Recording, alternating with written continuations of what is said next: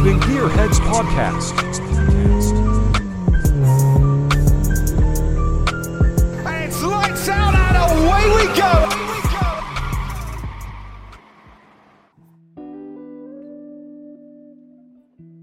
Olá a todos e sejam bem-vindos a mais um episódio no nosso podcast sobre Sim Racing Gearhead. Está aqui um dia mais tarde devido a algumas dificuldades da minha parte e isso peço desculpa. Tem sido uma semana um pouco difícil a nível de saúde, mas novo logo, novo lettering, novas capas e hoje este episódio ainda estará esta semana também no YouTube, um formato diferente, não vai ser algo que farei se calhar semanalmente. Vamos ver como vai correr, mas esta é a ideia. Este é o nosso 18 episódio com uma grande semana de sim racing que tem sido a ESL R1 Summit teve, teve esta semana, fim de semana passado, peço desculpa. Abriu o teste para o Randsport. O iRacing está a ter uma a Season 3, temporada, a terceira temporada. E um novo jogo de automobilismo sobre Le Mans está a vir mas essa parte eu fico assim um pouco recético porque vem com o R Factor 2 e faz parte da Motorsport Games, portanto não é assim algo muito único, mas uma grande semana a nível de Sim Racing. Mas como digo, vou-me focar só ao, sobre a Randsport, sobre o que o título também, também mostra, que é a entrevista exclusiva que eu poderia dizer exclusiva, mas não é exclusiva, e já ia dizer exclusiva, mas não é exclusiva, porque eu também entrevistas para outras pessoas, mas com com o CEO, com o dono e com o fundador da Rand Sport, Maurice Ebecker.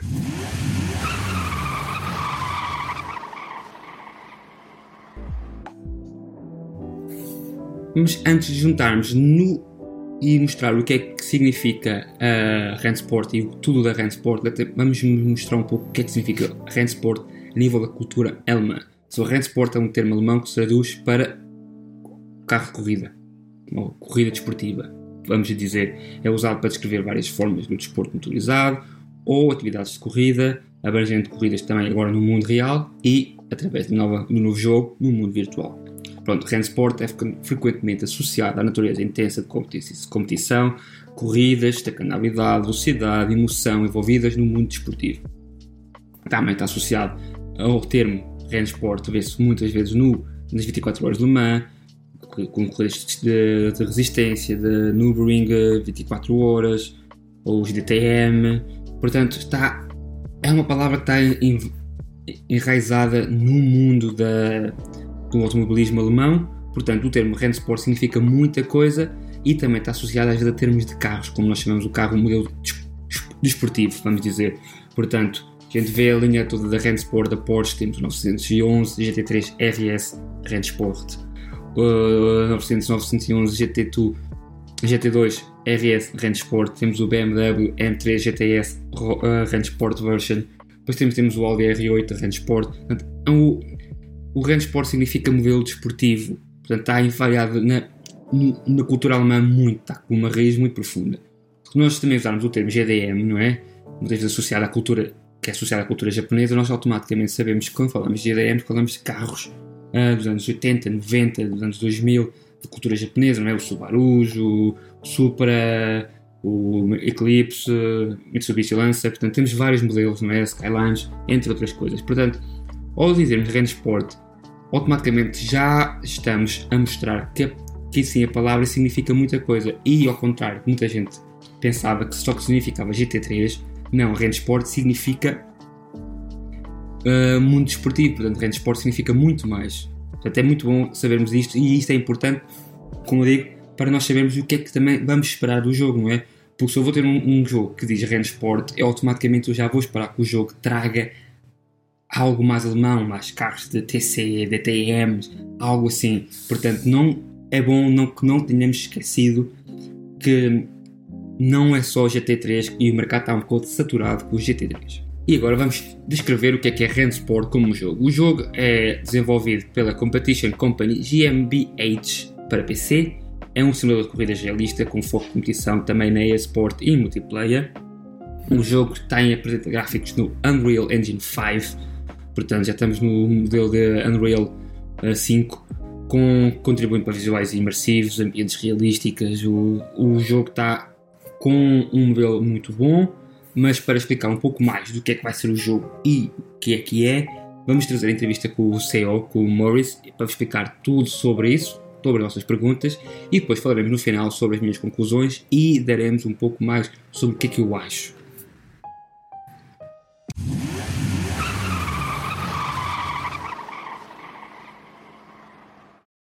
Para os mais distraídos, só quero dar aqui uma pequena nota: é que a minha um modelo de caridade uh, no evento Cardice de Caridade está a chegar este fim de semana, tanto vai ser na Motor, Forest Motorsport como na Pódio, aqui em Inglaterra, em Newbury, e poderão juntar-se a nós também se quiserem online, basta depois falarem comigo e também poderão se juntar.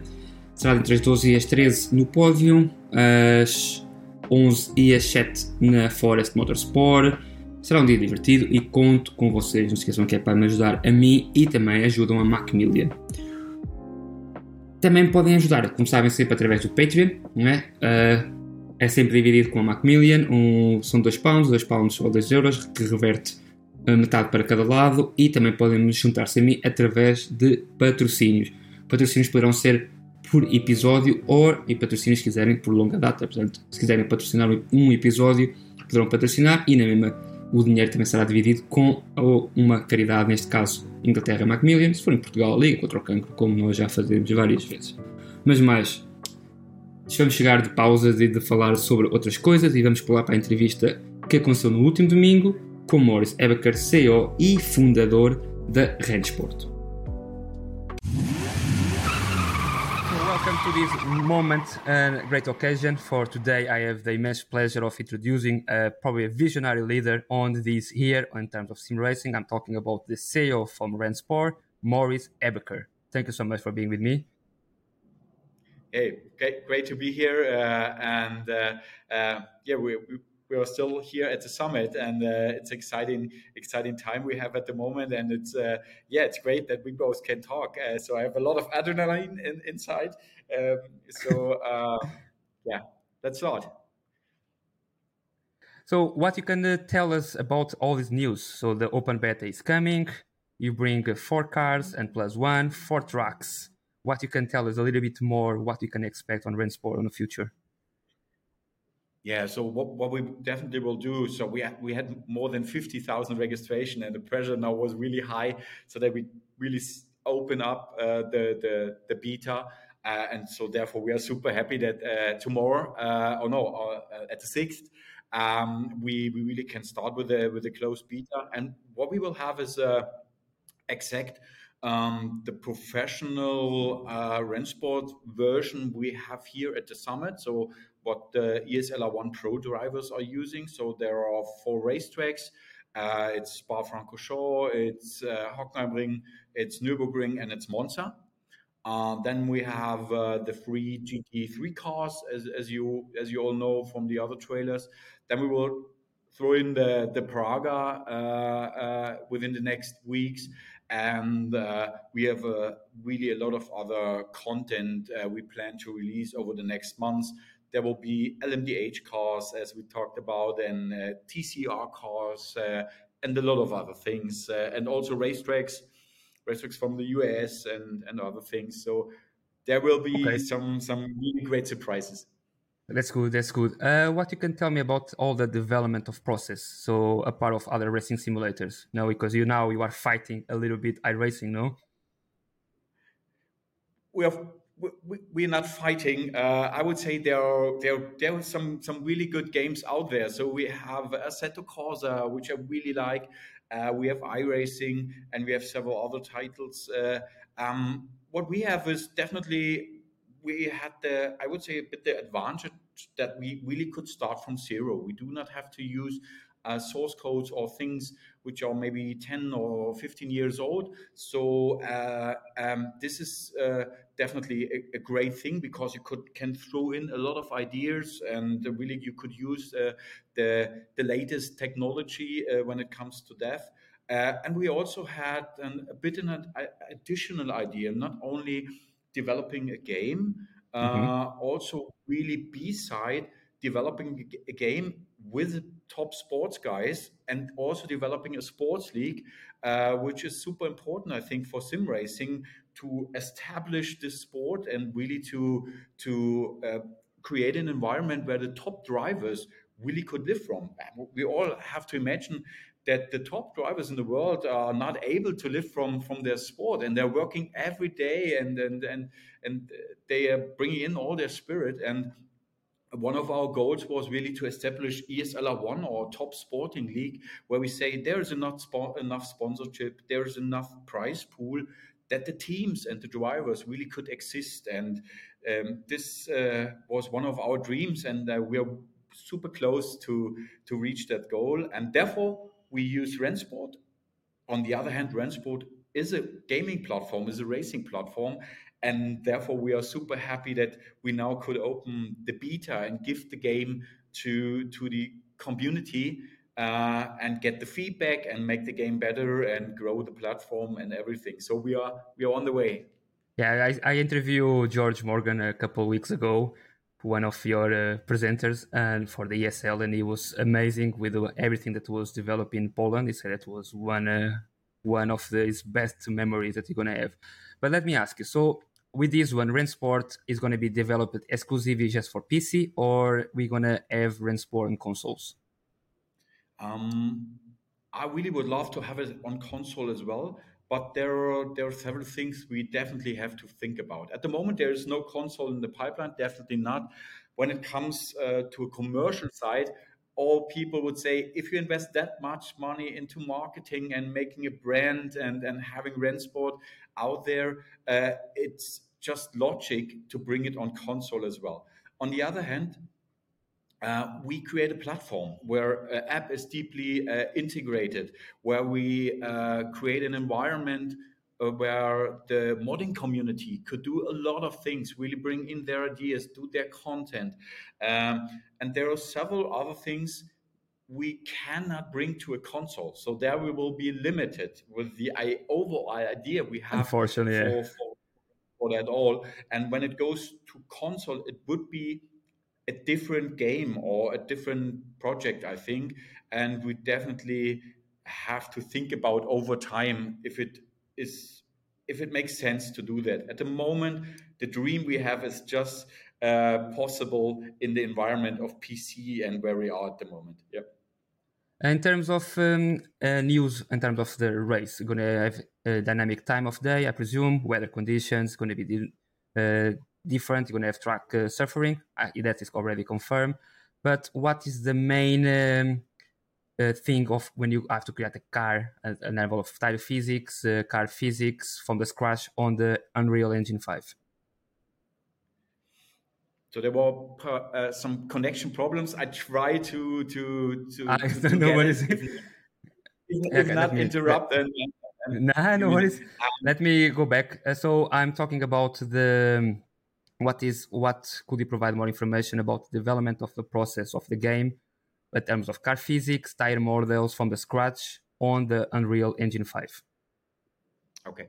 Yeah. Um, what we did, we we really uh, tried a lot uh, in the beginning uh, with uh, with the car physics. So we tried several things. Uh, at the end, we, we took the best parts and really developed it in our own way. And on top, we we really working on on the tools we could give to the community and to the partners, okay. really to create the best physics for for the cars at the end. And also, if it comes to to modding, it's super important to give them the tools for the physics as well so that they really can create the cars they would like to have. So that's the most important. Um, and when you when, when we talk about physics that's always a very important part and uh, all the people always ask what is the most realistic game out there? I always say there's several ways to create physics and, and have a great car movement and give a great feeling to the drivers uh, and so we try to do our best in the way that we build our, our physics. We develop the physics by our own so on top of the things we had in the beginning. Uh, and then we involved uh, pro drivers from the real world, and we also involved the, the pro driver from ESLR1 to really uh, optimize the physics and, and bring the cars to a stage where both sides, the real world drivers and the sim drivers, say, that feels really good. And that's what I would like to have. Um, for example, uh, Felix Felix Lerner uh, uh, really mm-hmm. talked to us last week and said, "I had my car on Monza, and to be honest, it was the first time that that I really had the feeling this is this is what I feel when I have the real world car and drive Monza. So that was really great to hear. Um, and also on the other side, uh, we have a lot of sim rigs here. People jump in and they are able to drive and they have fun. So it's super important not only create a super high end simulation, but also have a, a, simulation where people can jump in and have fun and say, hey, that's great. That feels really good. That feels real. And I have fun to drive. And I think we are on a good way here, definitely. So, are any plans to introduce like a ranking safety um, on on the Rennsport, like similar like you see on iRacing or Gran Turismo Seven, because are a little bit different on them. So, what is your goal on that? Yeah, they're, the, the guys in the team working on a Rennsport uh, rating system, safety system. That will be in the open beta step by step over the next months. So we will start with that uh, also in worldwide ranking and all the stuff which is super important uh, when it comes to a platform where people come together and where people would like to compete and they also would like to show how good they are and therefore it's super important uh, to have these kind of ranking systems i think we have, some great ideas there uh, and uh, uh, we will bring it into the beta over the next month and then i'm super excited to see what the community says. Yeah. Okay. So how does uh, you and Rennsport leverage the latest technology and software architecture to offer cutting-edge racing experience and foster a interactive communi- communication, like modding? So why do you think you're going to be different on the modding? Is already announced for, for, for us, really, modding is super, super important. And I think the decision to go with Unreal 5 uh, was really tricky in the beginning because we, we made the prototype on Unreal 4 and then very early, in a very early stage, we jumped to Unreal 5. Uh, that was important for us. Doing it in a later stage is nearly impossible, I would say. Uh, and then we jumped on Unreal 5, and that is our strategic decision for the next 10 years. But uh, with all the struggling in the beginning and all the really uh, hard work we had with that, uh, now it really pays back. To be honest, uh, um, that Unreal 5 brings so many advantages when it comes to, to modding. So we, we, we start talking to the modding guys, to the community month ago. Some of the guys are here and we can show the first uh, modding parts in in in Rennsport. So we have some tracks, uh, coastal tracks in California or whatever. And for us, it's super important to make it easy to bring existing mods uh, into our system. And uh, this way is quite good working at the moment. But uh, we on top working on tools to make it easier over time. And if you see the results, if you took existing mods from Assetto or other games, and bring it into the Unreal environment, you don't have to do that much with all the power from Unreal and all the tools you have there within hours and, and maybe days.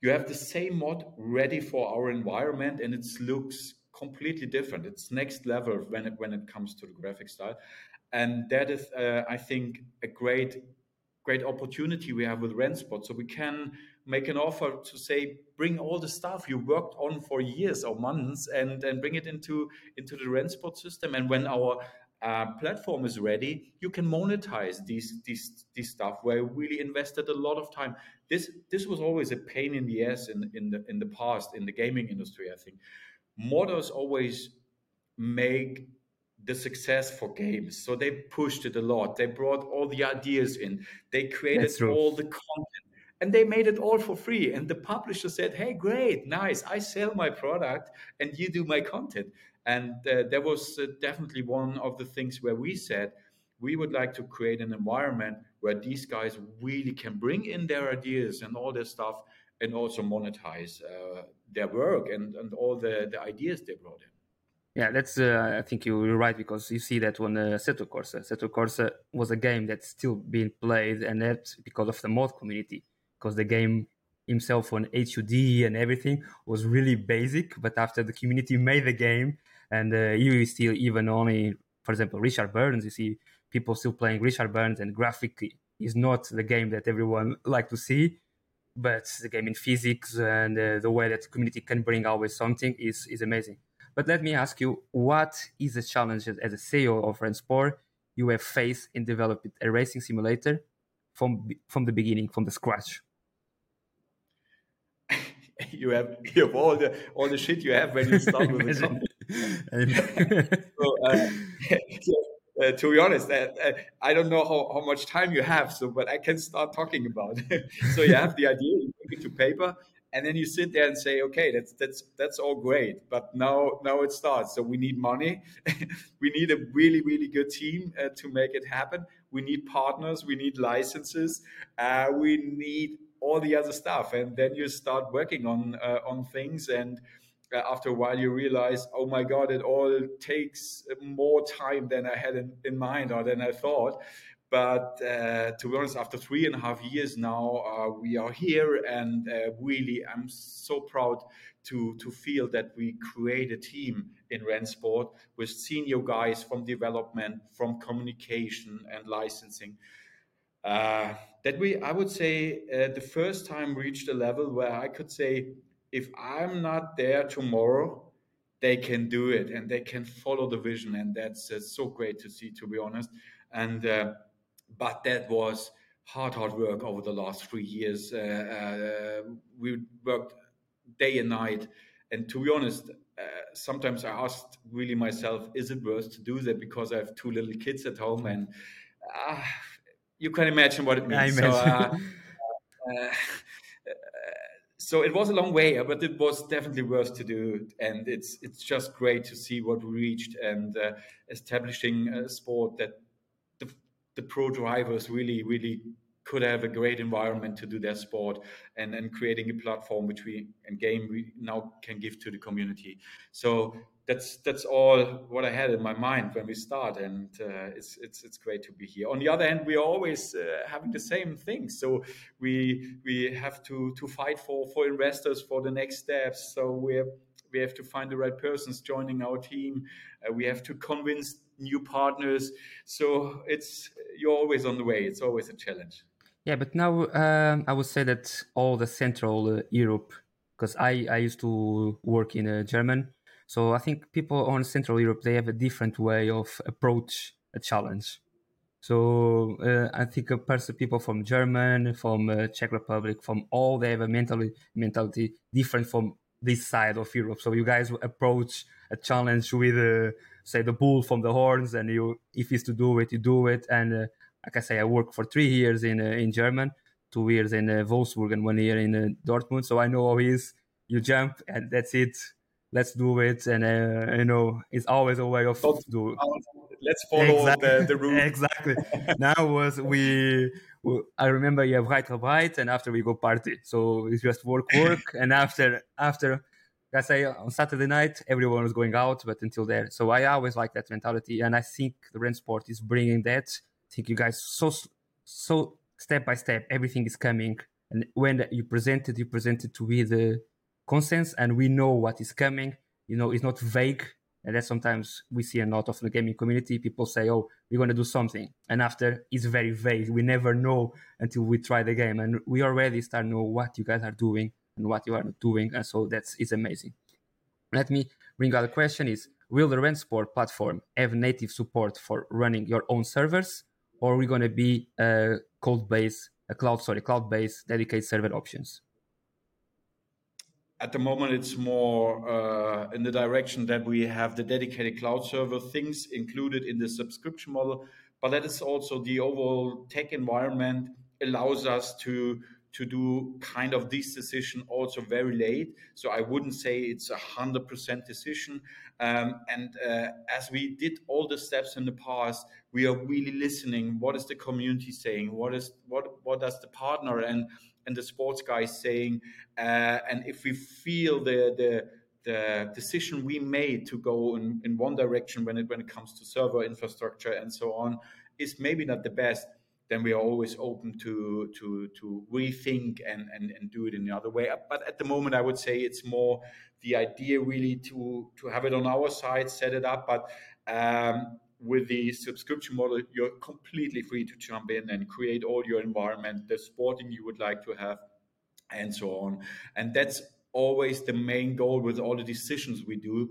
Uh, is there the highest possibility for the users, the community, the, the sports guys that then that they can create what they would like to have? So our our work is really to create the technical environment and to set it up that the community has the tools to do the things they would like to have.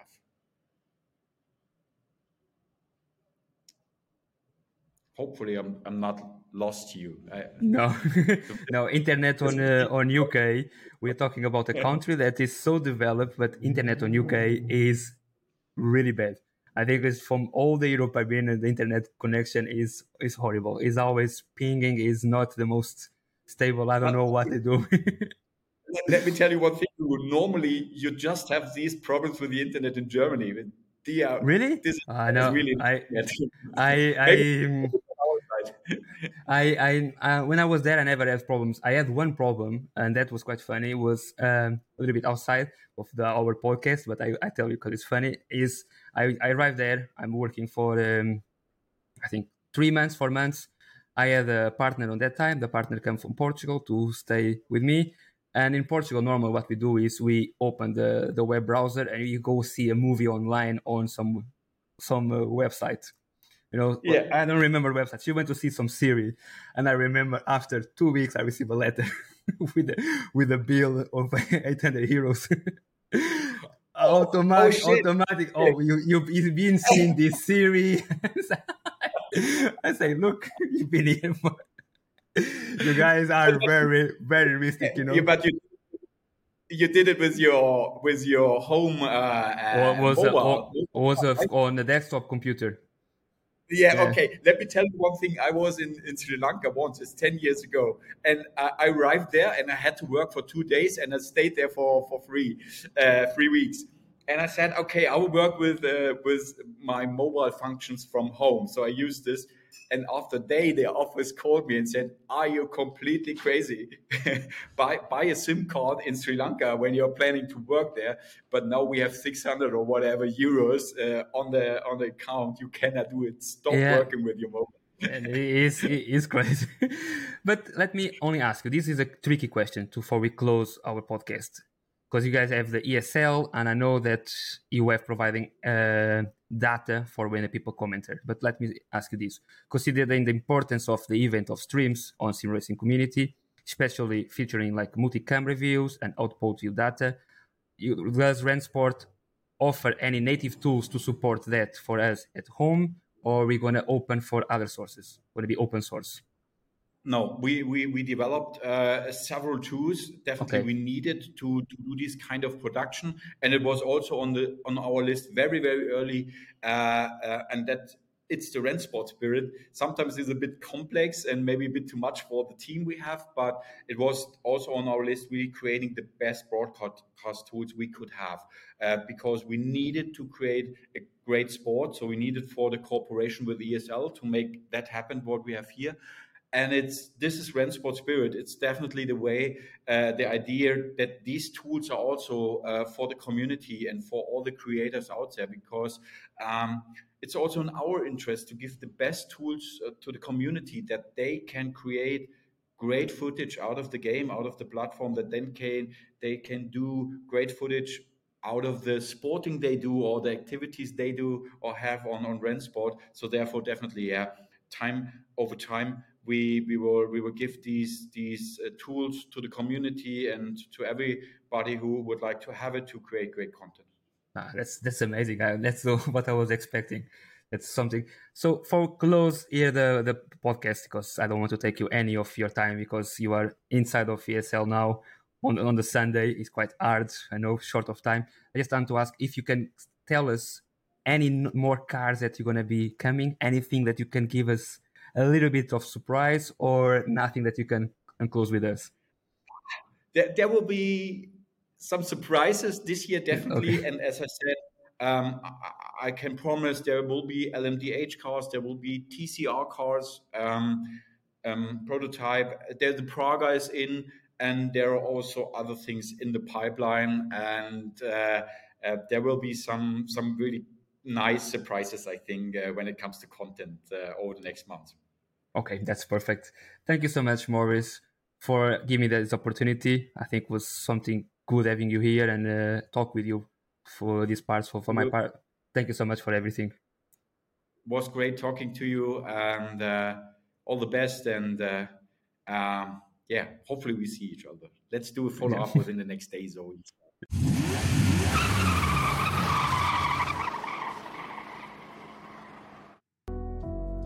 Antes de tudo, quero deixar o meu muito obrigado ao Maurice, ou seja, por ter dado a oportunidade, e a Felix Offer, para quem não conhece, por me ter recebido, ter-me ajudado a fazer tudo com o podcast e ter facilitado as coisas muito bem. Devo dizer que este jogo, na minha opinião, é feito por sim racers para sim racers e acho que é muito importante nós termos isso na, na visão. Uh, Existem dois vídeos que eu quero chamar a atenção que já falam muito bem sobre isto. Um deles é do Random Call Sign, tem uma revisão muito honesta sobre tudo o que nós vimos no Summit, e o Gamer Muscle que explica mais detalhadamente os modos. O link deixo na descrição, tanto na parte áudio como na parte de vídeo, por isso deixo a vossa parte para se juntarem a eles e, claro, deixarem o vosso like e subscreverem o canal deles.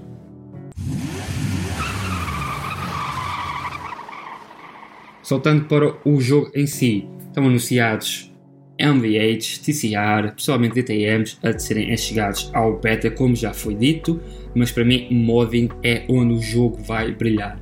Temos que lembrar que o Assetto Corsa é o exemplo perfeito de como um jogo com compromisso e suporta mods no início ajuda a tornar as coisas mais fáceis e a ter um futuro de linha enorme. Portanto, acho que isto amplia tudo e dá opções enormes para quem gosta do jogo. Agora, há dois pontos que eu acho que são fundamentais. Primeiro, dá para ver que o Unreal Engine 5 tem ali algumas limitações a nível dos vídeos.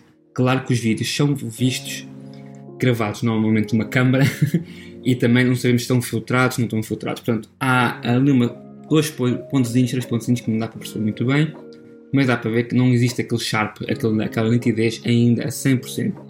Portanto, vamos ver se o Corrente Sport está trabalhando com colaboradores de outras equipas também para tentar melhorar e ver o modding, portanto vamos ver se isso vai correr bem. Agora, a parte de consolas é um pouco chato, mas já sabemos que iria estar muito, muito longe no horizonte, por isso acho que depois do Assetto Corsa Competition ter tentado e não ter conseguido quebrar a barreira, não é? O Assetto Corsa normal não chegou à linha do jogo, do jogo no, PC, não é? Claro, versus moddings o Assetto Corsa Competizione também não está no mesmo nível que está no PC, por isso acho que é claro que Rensport não quer entrar por esses parâmetros e não, se calhar vai deixar o modding um bocadinho de fora.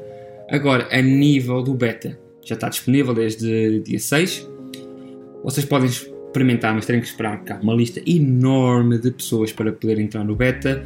Uh, então, como já se falou, são 5 carros e 4 pistas tudo em modo single player hot lap, não é? Volta mais rápida em modo single player.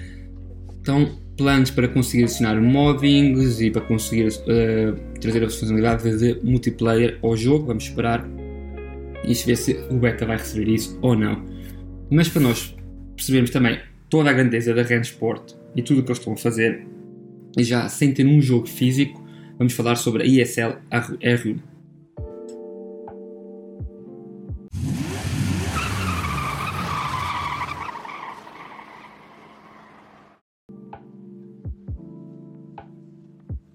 A ESL-R1 é um conceito de simulação de corrida destinado a criar corridas de sim racing pela AFG, que é a ESL Faceit Group, penso eu, e está a usar a forma de Sport.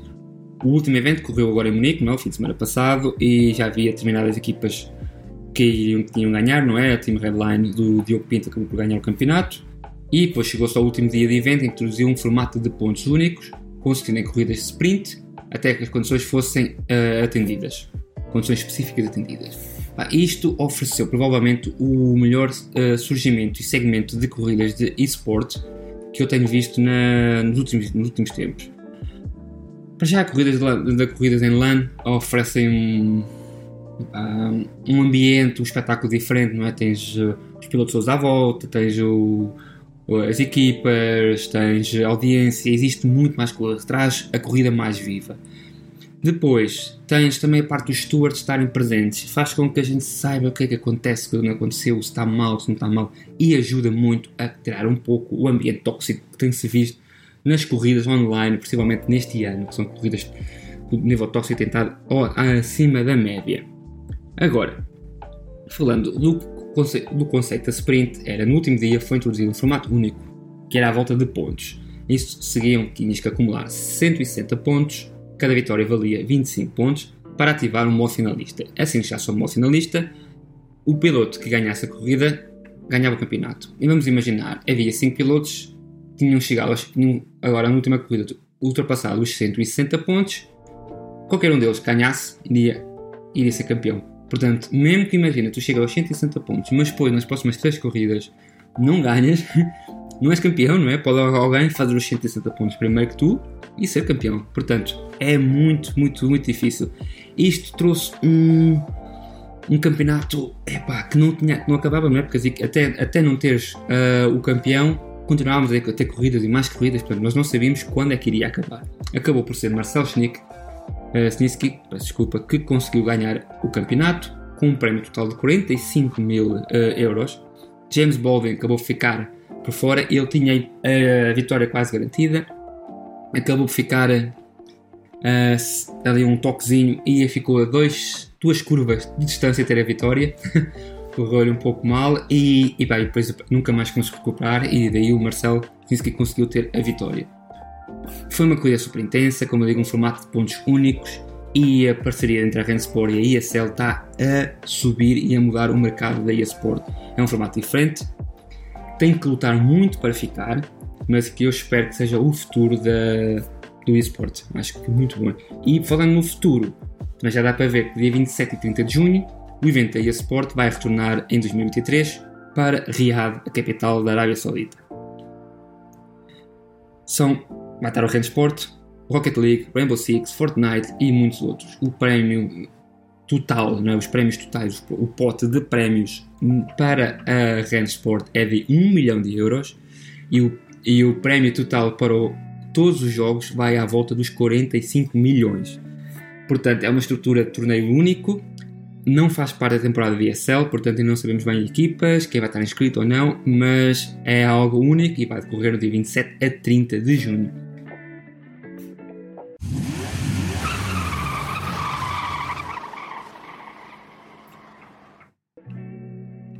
Bem, malta, chegamos à linha final, à barreta final deste episódio. Muito obrigado por todos que me têm conseguido e mantido a ouvir. Batemos no episódio português, este episódio, não este episódio, este podcast, batemos os 4500 downloads num episódio, acho que foi muito bom. São oito países de origem portuguesa, ou, não de origem portuguesa, mas com a língua portuguesa presente, portanto acho que é muito, muito bom. Portanto, fiquem ligados aos próximos episódios. Vem Mark Forrest como engenheiro de Fórmula 1, temos Suélio Almeida, o craque brasileiro que trata o Sim Racing por tu. Vamos ter também depois mais uh, Mark Forrest a voltar. Vamos ter o Dakar uh, a vir e a falar do episódio.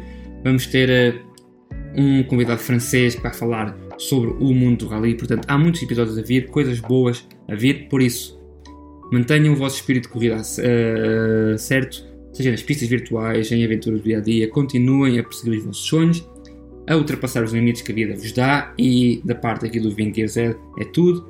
Despedimos-nos por enquanto, tomem cuidado, fiquem seguros e até o próximo episódio. Obrigado.